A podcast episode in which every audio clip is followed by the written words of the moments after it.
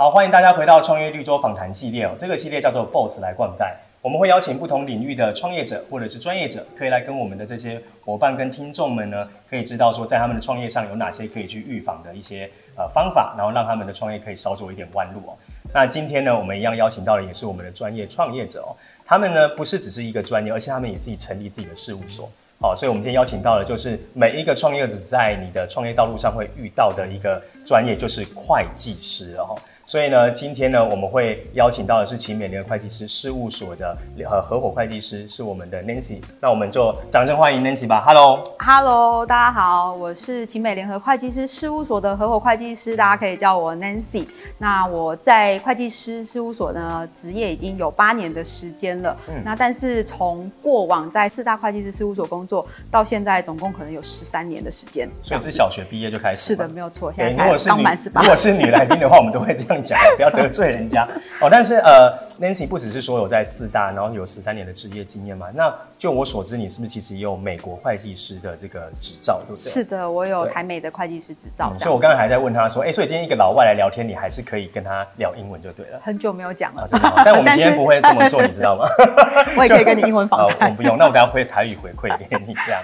哦，那诶、为什么今天会邀请 Nancy 来跟我们做这样的访谈？其实是因为，呃，大家如果是我们的呃比较久的观众或听众会知道，我们其实在谈的议题比较多是一些新创，也就是大概创业在三五年。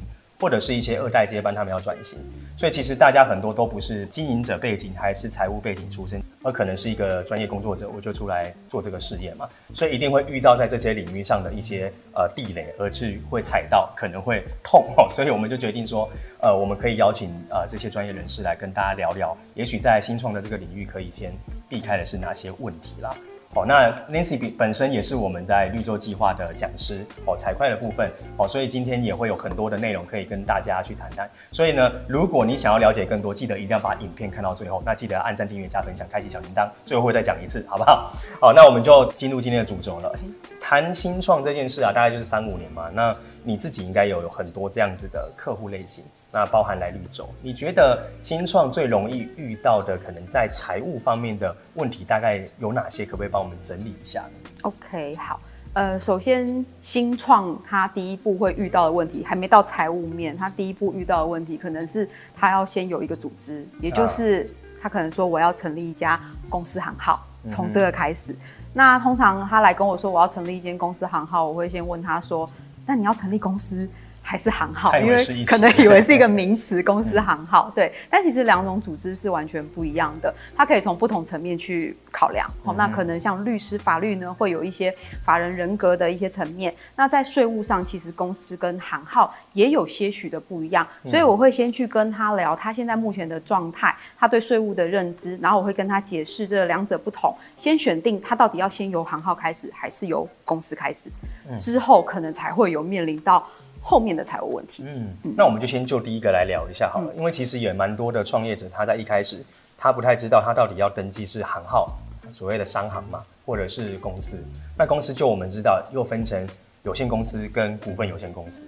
那在这三个里面，你会怎么去跟这些新创去稍微的解释一下之外，也会有给他们什么样的建议呢？OK，那首先他在行号跟公司的选择，其实我会先去跟他聊聊，他对税务能够负担的风险到底有多大。嗯、有些人一开始就是先以节税为考量，好，那他一开始可能营收的预估也不会到这么高。嗯、他说我想先缴少一点，就缴少一点。那也许行号在所得税这一块的部分。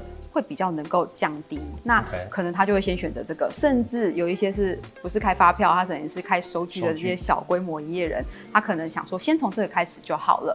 好，那有一类型是这样，那如果他很确定就是我要往公司组织去走，他可能未来是要全国性的经营，或者是跑到就是呃海外全球化的经营，他可能对他就是一开始就是我要公司。那在有限公司跟股份有限公司的选择，我会直接去呃问他说你。你有没有计划之后要对外去募资？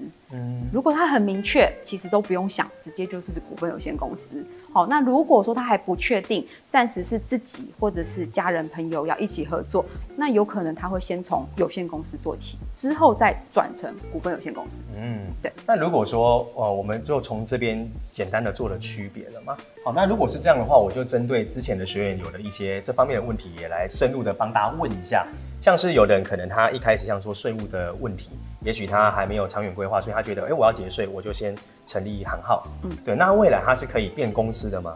那有限公司完了，他如果以后觉得我现在没有要对外募资啊，可是以后好像有哎、欸，那我要不要可以再变成股份有限？那往上还可以再往下吗？这是我们比较常会听到有的学员在问的。嗯，那这边可能也请 Nancy 跟我们分享一下这个状况大概是如何。OK，好，那原则上行号跟公司两个是不能互相做转换的啦，哦、嗯，就是这两个组织是完全不同的，嗯、所以你说行号我开一开之后要转成公司没有办法，好、嗯，那唯一的做法就是行号关掉，对，然后再开一间公司，嗯、可是。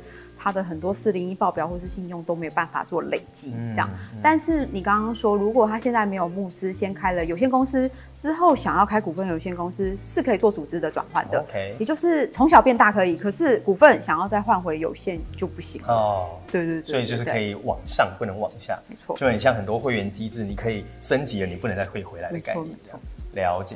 那像刚才讲到税务面这些考量之外，你觉得呃，所以有限公司跟股份有限公司只会差有没有所谓的呃投资人外外部资金的挹注吗？还是有什么考量，他们还可以去呃选择到底是要从哪一个开始呢？之所以有没有投资人是做第一个第一步的大判断啦，嗯、那因为其实股份有限公司它有一个带入股份的观念，OK，所以在资金的投入上。如果我想要掌控一下我的所有权，哦，可能想要百分之五十以上，甚至都过了三分之二，那我一定要动用股份有限公司，才能够确保我到时候的股份数是能够维持在这样子的一个比例，然后呃募资有资金，可是却还可以保有一定的比例，它才有这样子的工具可以去做使用。所以问一个相对再深一点点的问题啦，像有些是有限公司，可是它其实有隐名的这种合伙人。哦，他可能虽然是对外是有限公司，可是他可能也有内部的股呃股东也好，或者是这些分配。嗯、那这个跟股份有限公司的差别可能会是什么呢？你说隐名合伙吗？嗯、对，应该说无论是有限公司还是股份有限公司，你只要有所谓的隐名合伙，也就是我在登记上面不要出现我的名字，嗯嗯嗯、那原则上我们就会请律师。一起来服务了，对，要透过合约，然后来签订，来确保你的权益，因为你出了资金，可是没有登记上去，所以在法律的观点上是没有的，不管获配啊、鼓励啊等等，就是没有你的部分，所以我们就会连同律师一起去服务，像这样子有隐名合伙契约必要的企业主。问你也是因为曾经有这样的学员问过我们啊，所以如果观众你自己也有这样的问题的话，其实我真心建议，其实还是要找会计师跟。律师来协助，因为老实说，我刚开始听到的时候，我也觉得哇，天哪，怎么那么复杂？对，但是专业的事情还是交给专业的来谈。但是基本上刚才谈的东西，至少可以在我们新创的时候，组织要建立以前，可以先有这样的基础判断，那再往后走这样。嗯嗯，那接下来的话，第二个就是呃，第一个是组织的成立嘛，那第二个可能常遇到的问题，可能还会有什么呢？嗯，接下来他可能就会开始，因为他开开了一间公司或行号，他要开始做生意了嘛，所以他可能遇到的第一步，可能跟财务很相关的，就是他的产品或服务的定价问题。哦，没错。对，因为呃，他会说这个东西呃，我要设定多少钱？如果假设是一个商品，我是凭我的感觉去定价吗？嗯、还是我去参考隔壁商店它的定价？很多都这样，哦，很多参考。就是就是我我的同业卖什么啊？哎，好，那我不能，我要竞争力，所以我可要么跟他卖一样，不然就是我要卖赢他。台湾人在销价嘛，嗯，我就比他卖便宜一点点，对，就会变成这样。对，那卖便宜一点也不是不行，嗯，但是你有没有清楚的知道，你可以凭什么比别人卖的更便宜？OK，所以你的竞争对手他可能假设他是已经精算过他的成本的、他的人事的等等，但你有没有算过你的定价要比他低，你的成本能够压得比他低吗？嗯、所以你可能最后售价比他低，有了这个价格的竞争、销价的竞争优势之后，可是你赚的可能会比他少哦。嗯，对，所以定价其实是一门还蛮高深的学问，必须对你的呃商品或你的服务的成本有一定的认知，还要去做分类。你讲的这个，我觉得还蛮重要的。各位观众，我也想要问你，如果你也是这些新创者，我就问哦，就是你知道你的产品的毛利率或者是净利率是多少吗？其实这个灵魂拷问总是问出来之后，大家回答我问题是，呃，大概是多少？或者有人就是不知道。那我说你怎么知道有没有赚钱？他会说，呃，应该有赚吧。就会有很多这样的现象。所以我觉得刚才那两个问题，假设你回答不出来，这反而就是定价其实。要能够掌握的关键，对不对？没错，对。嗯、那呃，当然毛利率啊、净利率这些，你可能会觉得哦，这好像是学生时代学的一些粗快会去用到的东西。不过其实对你而言，其实你是掌握自己的成本，然后确定好之后，确认自己要的利润，再来可能还有税务。嗯。全部去加总考量之后，才会去定出一个真的呃相对合理，会让你确保能赚钱的一个定价。嗯，的确哦，像是假设今天我们的你刚才谈到还有税务的问题嘛，嗯、对，待会我们又要来聊税，嗯、但是的确就是有说我们知道的营业税哦，或呃就是营所税这这个东西，那跟定价上面上去我们要开发票嘛，如果是有限公司，所以定价跟税务有关之外，第二个就是跟市场的竞争力，好像是刚才您之前。会计师上可以有聊到，就是卖不卖得出去，有没有这样的竞争力？例如说，我要赚到这样的钱，可是我定定这么高，真的卖得掉吗？对不对？那有没有竞争力？其实就会牵扯到可能绿洲在谈的品牌力的事情。哦，所以所以我觉得这个是定价的一个问题。那定价的部分，你自己会怎么建议这些呃新创者他在定价上可以先注意哪些地方，或者他可以先怎么去判断他的定价呢？你会怎么建议？嗯我觉得可以分成有形跟无形，就是有形的商品，阿弥陀佛，对对对，有念力的，跟无形的服务啦，分两种。因为呃，我觉得现在的人的创业都会很倾向是那种轻资本的，哦，就是呃，譬如说提供服务类型的创业。但是如果你是有商品的，你就是还会有存货的压力这一类型。如果是有商品的，其实你都要先确保你的上游给你的成本进价是多少。一定的量，可能你的单价进价就会降低。那你能不能吃到这个量？你有没有这样的市场去做？好，这是有形的商品，你必须确保就是看得到的东西的呃进价是多少，成本是多少，你才能去算定那个定价。对。但如果是无形的服务，比较常见到的就是你最常忘记把你自己本人，好那个创业者的时间成本。算进去，这常常会被忽略。它是最贵的，嗯、对，它才是最贵的。好、嗯，那这一块你也要去把它给考量进去。没错，这个这个的话，举例就让我想到，呃，有一些一线工作者，可能一开始我们就常讲台湾最最大的梦想，每个人都要有一间咖啡厅。好了，就是可能老板他还在前线的时候，他其实一开始创业维艰嘛，他不会付自己薪水，所以他会觉得，哎、欸，我有赚钱，公司有进账。可是他没有把他的个人人事成本也算在这个定价里面。如果他今天请了新的人，他才会发现啊，原来我没有赚这么多，因为他要给薪水了。嗯、对，所以这个我觉得是一个还蛮好的出发点啊。然后第二个就是你的成本价，你清不清楚知道你的进货进来的最低成本，你可以拿到的跟你卖得出去，可能要同步看这样子。哦我觉得这两个真的是还蛮重要的观点啊。就是如果你真的不知道怎么开始。敬业的考量当然也可以，只是说你自己要怎么去权衡这几个的关系。了解。那定价出来以后啊，你觉得定价完，我们当然长大了，会有再遇到第三个，就是我们刚才讲税务的问题啦。那我觉得以前在读那个财税，我都觉得好可怕，我就觉得天啊，太恐怖了。所以我们可不可以请 Nancy 跟我们一般的这个新创去了解？那至少在初步他开始获利有赚钱的，那他可能要先在意的税务问题可能会是哪一些？OK。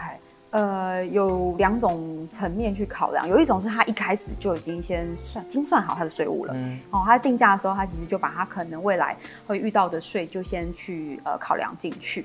但是现在我觉得蛮多台湾的中小企业，甚至他是呃新创最一开始的时候，他一开始没有考量到税的时候，嗯，他进展到一定的程度。之后，他就会收到一个所谓叫做国税局的查税的公文，查水表的概念，对对对，一张函。但收到这张，我觉得一则以喜，一则以忧啦。啊，忧的就是可能有一些补税风险，但也要恭喜你啊，因为拿到这一张，代表。你足够，你足够大，然后被注意到这件事情了哈，嗯嗯、那所以才会有税上的一些呃考量，后续的规划。那但是我也必须可以呃要先提醒的，就是说，如果你可以在事前做一些预先的规划，嗯，会比你在事后去做补缴或者是补税这件事情好很多。为什么？我举个例子哈，就是呃，我有一个客户，他其实原先他就是先用小规模营业人的方式去经营，那他也开了三家店，嗯，好，那但是呢，国税局呢，呃，认认为他其实已经早就超过这个所谓的小规模的的规模对营收的门槛，对，那他就是直接请他。开发票，而且他可能手上是握有很明确的事实跟证据的。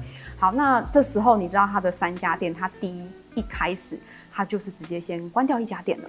哦，对，因为他当初的成本的计计算，其实并没有把这个税务负担给考量进去，所以对他而言，他就算卖的再好，如果考加计这些税项去，他可能是不入不敷出的，就是亏本的状态。那那个时候，这个他被要求完。当时有去计委回说他要补缴的税吗？还是嗯，目前是没有补缴。对对对对对，其实国税局会希望，呃，你未来其实都是可以正常化。嗯、那他会其实还是会一开始用辅导的角度，希望你可以走正常的路线。不过这个缺点就是，你一开始在开一家店、第二家店到第三家店的时候，你都没有去把这个观念导入你的定价当中。那一旦发生了这样子的事件的时候，你就只能是。有点类似束手投降的概念，嗯、当然他其他两家店就是会开始去调整，哦，但是呃三家对他来讲维持那个规模，好亏损的速度会太快。所以也就是说，其实，在税务以前，你可能有计划是要展店的，其实就要先做好这样的考量，在定价上跟税务去做到一个考虑嘛，才不会可能发生类似的状况。对，所以刚才讲到小规模营业人啊，那也稍微跟大家说一下好了，你就小规模营业人他的那个。Range 是大概是怎么样？有些人可能不知道啊，你可不可以稍微说明一下这件事情？Oh, okay. 好，你常常会看到，假设最常见就是便当店啦，哈，这种他开的那个叫做就是小规模营业人的，就是免用统一发票收据，然后他会上面这样写，那可以使用。这个收据不是每个人都能使用的哦，它原则上它月营收是要在二十万以下哦，二十万月营收的部分，好、嗯，它是一个初步的门槛。当然啦，你是初创业，你其实没有办法很肯定的让国税局知道你是多少。那税局这边当然也会按照它在呃你的商品的定价、你开设的地段，然后去做一个评估，会去评定你的一个营收是多少。嗯、对，好像有一个标准。对对，他会自己去评估。嗯、那这个是税局的这个算是他们手上的权利去核定的。了解。对，对，对。所以刚才这样听下来，其实。呃，当然，如果你要了解更多在啊，那是什么规模的话，它的税要怎么去算啊，等等，我觉得当然是可以找寻你们自己的会计师也好，或者是你正好在南部的话，也是可以去跟我们的 Nancy 会计师做联系啦。我觉得这也是都可以知道的细节。那我们就今天不会在这里开成财税课，那真的是太惊人了喔。那所以我们刚才总结一下，就是组织嘛，要先知道我们到底要先从行号公司还是股份有限公司先走起。那有了之后，再组织有了获利，就是定价的问题。对，那定价问题完，可能会有税务上要考量的问题。哦，那这三个可能是最常见的。嗯，那在今天，如果呃这三个都搞定了，我们都有一定的概念之后，要长大，你觉得还会在新创来讲，要在长大会遇到的问题还有哪一些？呃，从你面临到就是有一点点税务问题的时候，代表你有一个规模了。那如果你通常想要在往上，跑你的规模的时候，常常遇到的就是你可能会需要有外部的投资人进来，嗯、那这时候就不太一样喽，因为之前可能是你自己或是家人朋友一起经营，那你有外部投资人进来的时候，他可能就会有一些要求跟标准，那这些要求跟标准常常就要透过财务报表来去做沟通了。嗯，对。那财务报表的部分，其实我相信很多人有听过啦，可是可能不知道有哪一些，嗯、所以我想先问一下观众，有几张表呢？来给你三秒钟，打怕是不是？好啦，因为我觉得这个，因为我自己以前是会计科的啦，所以我觉得对我来说很很正常。可是其实一般的业主没有学过初会，所以他可能不知道，所以就来由会计师分享，简单分享一下大概有哪些表，那它大概的用处跟它代表的意义是什么？简单跟我们分享一下。OK。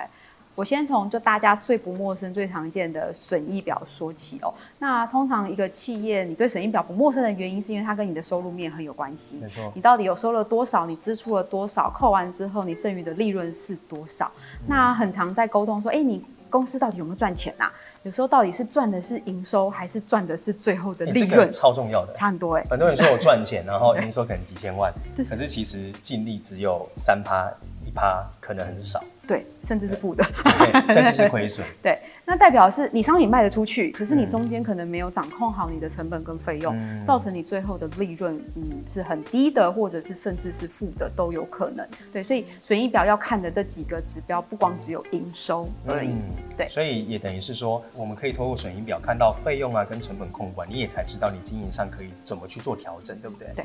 那如果说今天要看赚不赚钱的话，其实。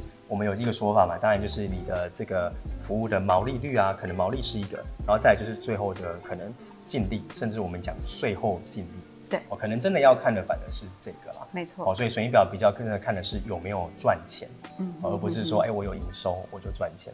对，果然是会计出来的，都讲到重点的名词。对，因为其实损益表也带给我很大的启发啦，因为我们我我们讲一个呃案例，像是预收这件事情。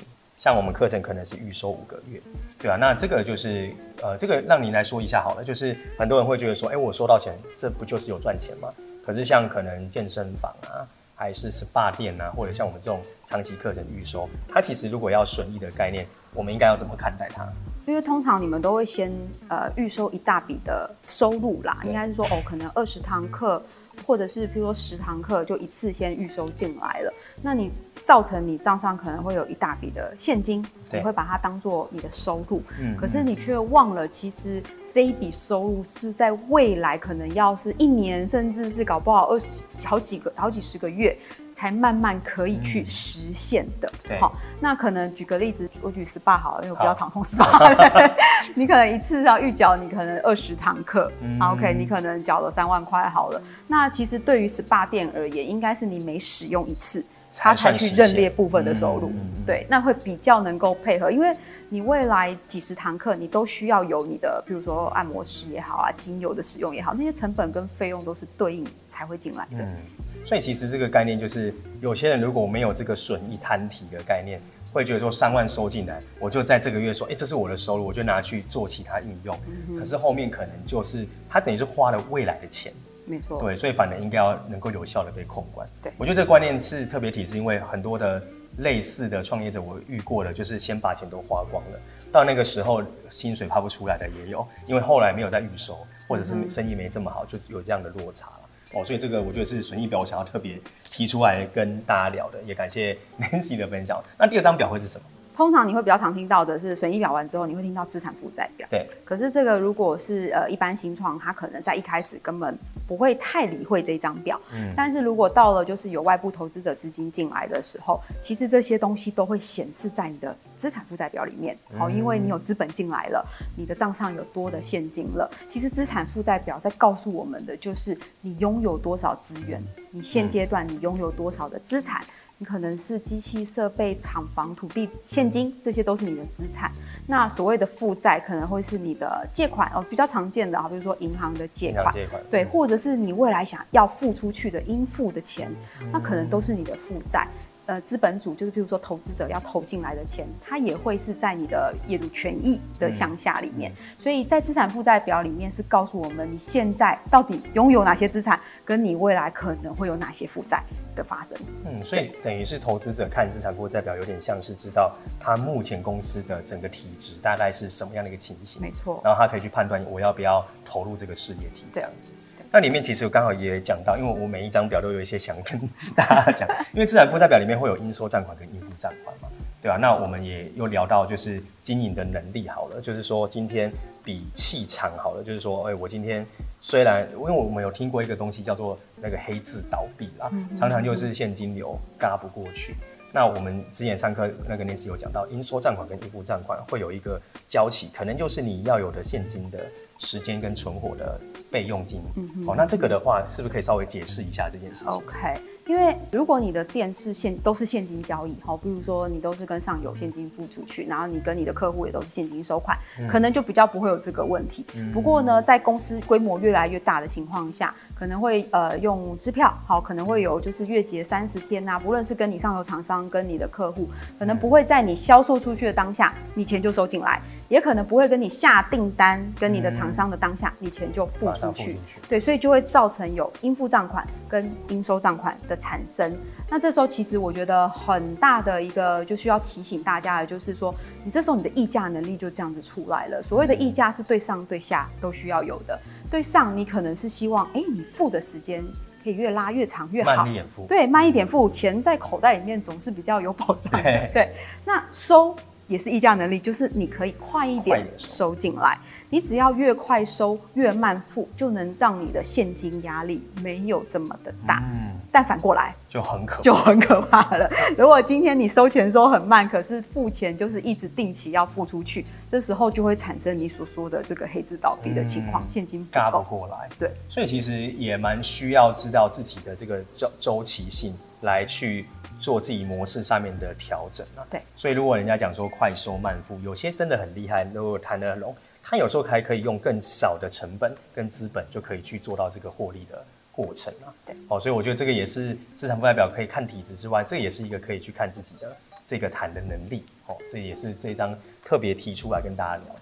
那第三章跟第四章那又各会是什么？OK，大家可能会有点陌生了。呃、对，第三章、第四章一次先讲一下好了。好，那但是我们主要讲第三章。第三章可能就是我们的现金流量表，哈、嗯，就俗称现流表。再来还有第四章就是我们的股东权益变动表。大部分有些人不太会去额外看股东权益变动表，因为它其实可能藏在你的资产负债表的其中一块里面哦。如果这时候你的股东权益变化不是说非常的大，只有固定的只是增资发股利这些简单的交易，那可能大部分人不会去看这一块。那可是现流表却是相对比较更重要的，但是却呃不是一般会计，你公司里面可能有会计人员，但可能也都不会编到现流表，能够编到资产负债表已经算非常非常不错。对，那现流表的话，其实。顾名思义，它就是让你知道你的现金流量现在到底是正的流入的多，还是是负的流出的多。这个其实是更重要的，因为如果没有正的现金流量，公司等于是不是倒闭，就是一个类似死亡的状态，它是嘎不过来的。因为我们都说现金也算是一个企业的协议啦，对，所以假设今天账上很漂亮，可是你现金其实是不足的，嗯，那其实就很危险。例如说那个损益表赚钱，可是因为你的钱都没有收回来，那就是可能会发生，可能也是刚刚才讲的黑字倒闭的可能性。对，没错。这时候现流表是不是也需要是有一定会计基础上比较知道怎么去辨列的？哎、欸，对。你有编过吗？我我看过，但是 我那时候学会计那个时候，我真的还不是很理解。那时候因为也也不懂公司组织啊，所以就是按表操课。可是到时候老师讲完的时候，我真的就觉得，所以这到底是就好像这个减那个就会出来一个什么东西，对对，就是背公式不平。然后 然后到底它的意义，我觉得那时候其实我是没有搞懂。其实现流表它要再谈稍微有一个概念性，它可能现金流量会分成跟你本业营业相关的现金流，嗯，跟你可能会投资出去，哈，可不管是投资别的公司或者是投资买机器设备，都是一种投资的现金流。还有一个叫做筹资，哎，你现在钱不够了，嗯，你要跟股东募资了、筹资了，哎，这时候也有筹资的现金流，是就这三大方向的现金流去总和考量。那呃，刚刚讲说，呃，我们的应收应付假设。就是收的太慢了，然后要付很快，嗯、会导致你营业上面的现金流可能是负的，暂时轧不过来。哎，那为什么它能存活？它可能有一些有股东筹资，而产生金流进来。好、嗯，所以它可以判断出这些现金流到底是从哪里来的。哦、其实我觉得这样听下来，其实照财务报表，在刚才讲到事业长大会需要，也真的是因为我觉得除了外部的投资人要进来，还有一个点是经营者可以很。很明确看得出来，他现在所有的数字体质的来源跟状况，才比较好去做很多决策的判断呢。嗯，因为像您刚才讲到说，假设他今天明明就是呃现金大不过来，他还活下来，但他今天的生存如果都是靠外部融资，而不是自我获利，其实说实在话，也不是一个健康的状态啊。对对，那周转的过程可能可以理解，但如果长期这样哦，那这间公司可能要很小心了。没错。对啊，所以我觉得。虽然讲会计，会计听起来很复杂，但是说实在话，它确实很重要的一个，有点像呃，您上课有讲过仪表板的概念，嗯，哦，会知道说现在可能水箱没有水了，可能温度太高了，要赶快想办法了。类似这个样子，没错，是联动式的。所以我们刚刚讲那几张表，其实它都会有联动。因为每次仪表板会举例，就是因为我很常开车，你看到这个圈圈、那个圈圈，哦，你可能踩油门踩的多一点了，那当然你的转速就高，那你你的油箱就是油油降的就快，等等的，它会够。那 所以你必须知道它的联动的概念，那你也才能够确保你的车子。是都可以一直在健康的状态可以跑的，嗯、才不会一直亮红灯。对、嗯，我觉得这个比喻真的蛮好的，就是如果公司在运行，就像一台车，其实呃四大报表跟财务的基本的理解，它就是在建制这个公司体制健全的状况。那我觉得这也是新创可以更需要花点时间去理清的啦。嗯嗯，那我觉得既然聊了这么多啊，我也想再多问一个问题是。所以你觉得会计师啊这个角色，他对于一间企业来讲，它的价值跟它的角色扮演的话，你会怎么去形容他？嗯，其实我常会跟我的客户或者是朋友讲会计师，因为大家会觉得会计师这个角色，大家并不这么熟悉，他们到底实际上的做是什么，就好像跟数字相关都跟他们有关。嗯、可是我觉得站远观一点的角度想，其实他就是你企业的医生。嗯，然后现在大家知道预防医学的概念又越来越盛行了，不是生病才去找医生的。嗯，好，你可能在遇见有一些未来状况的时候，你就会先去诊所，先去去进行就是诊断。好，那其实会计师也有一点像这样，他其实从一个企业的出生啊、生老病死，他都会存在在呃企业当中扮演他协助的角色。那当然我们会希望预防。生于治疗，好，然后因为治疗已经发生问题了的时候，它可能就会比较麻烦，而且甚至不能根治，然后或者一些必须要损失一些东西。嗯，如果可以在事前做规划，又透过会计师、律师共同去规划，那会让你未来就是身体健康，企业也是健康。其实我真的觉得财财务跟法务真的是企业主在冲刺的时候，如果没有这两个。两只脚站立的话，我真的觉得有时候你冲出去就被拉扯。突然间劳资问题怎么样？突然间财务出状况，你要拼，你才发现有一个洞要补。我觉得这都是呃可以在预防先做到的时候，可以先让你的呃企业在冲刺没有后顾之忧，应该可以这么说。嗯，就有点像那个现在不是有预防，就是 DNA 录一录，然后知道你的组成，先知道你未来相对容易怎么样，所以你可以先做什么样的准备。对对对对对对，我觉得这形容真的蛮到位的啦。那像刚才我们的专业的部分呢，聊到这里完以后，我想要来呃聊一点别的哦，因为我们其实每一年都有一个主轴。那今年其实我们也在谈呃创业者跟学习的关系啦。那因为你本身也是我们绿洲的老师哦，就是在财会的讲师。那你自己觉得呃学习对创业者的重要性，你你有什么样的看法？嗯。因为我可能也接触到了点时，会接触到比较经过学习后的创业者，嗯，然后跟我们一般就是其实事务所开也会有很多的，就是一般客户创业者来做咨询。我发现呃会有一个很大的差别是经过。学习的创业者，其实他对于未来的规划这件事情是都会比较有远见，他会先去想到下一步，甚至下三步、下五步、下十步。那在一般的就是咨询的客户来说，呃，有时候他只能只能先看到第一步，好，那没有对跟错，可是呢，会发现其实你想的越越后面，你会发现你可以获得的专业建议跟专业规划也会越多，嗯，好，相较之下，其实就会成为你很大的一个助力。嗯，我觉得这个蛮好的，也呼应第一集。其实，呃薛瑞姐谈到说，生意跟事业家的差别啦，就是如果今天我们可以更能够透过学习往后去延展的计划是有的，那可能在找会计师，你可以给他的建议跟方向哦，或者是知识，我觉得他用得到的机会会更大。哦我觉得这个应该也是在学习上面一个蛮大的差别。我觉得这一点，我的确也蛮有感受的。嗯，嗯，那到影片最后一题了哈。那我觉得，呃，透过你自己，因为你自己也是从过往在事务所工作到自己开立事务所嘛。对。那经过这几年之后，以你的专业跟你自己的这个经历也好，你会觉得给新创的一些建议会是什么？嗯，我其实蛮常接触到新创来跟我做第一步初步的咨询，就发现如果也要归类的话，会有两种状态，一种是他可能会先告诉我说，我现在有一个本业，嗯、哦，我现在有一个固定稳定的收入，然后我想试试看创业。哦，斜杠创业。对，就是他的时间上分配还是以他本业为主。哎，那其他创业的部分就有就有。他说等到我这边变大了，然后我再慢慢。放掉我的本业，嗯、哦，我发现这个状态的创业者最后会放不掉。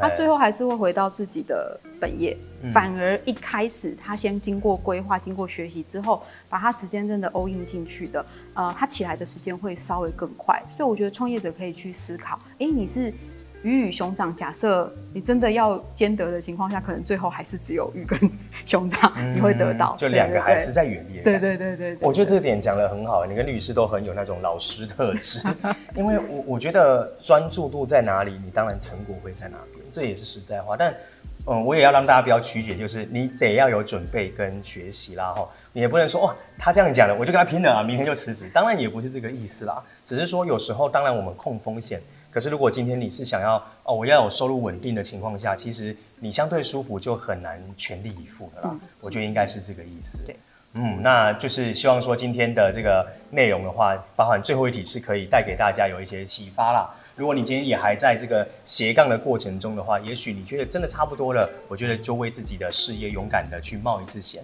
反正风险有评估好了，其实也不用太担心这件事情。那当然，如果你想要了解更多在呃这个财会啊或者是税务上面的问题的话，一定要找专业的会计师。那你如果刚好在嘉义，还是台南，还是你在就是台湾，你就是想要来找他，你觉得他颜值也够，那太棒了，好，专业颜值担当哦，所以你就可以来找寻我们的青美会计师事务所，你可以去指名找 Nancy，好，那 Nancy 的资讯呢，我们也会在我们的资讯栏放上他们的相关联系资讯，或你可以直接来询问我们，都找得到他。那今天非常开心邀请到 Nancy 来这边跟我们聊了那么多，其实一开始创业者会觉得很生硬很难的，但我们尽量的用大白话把它说清楚了。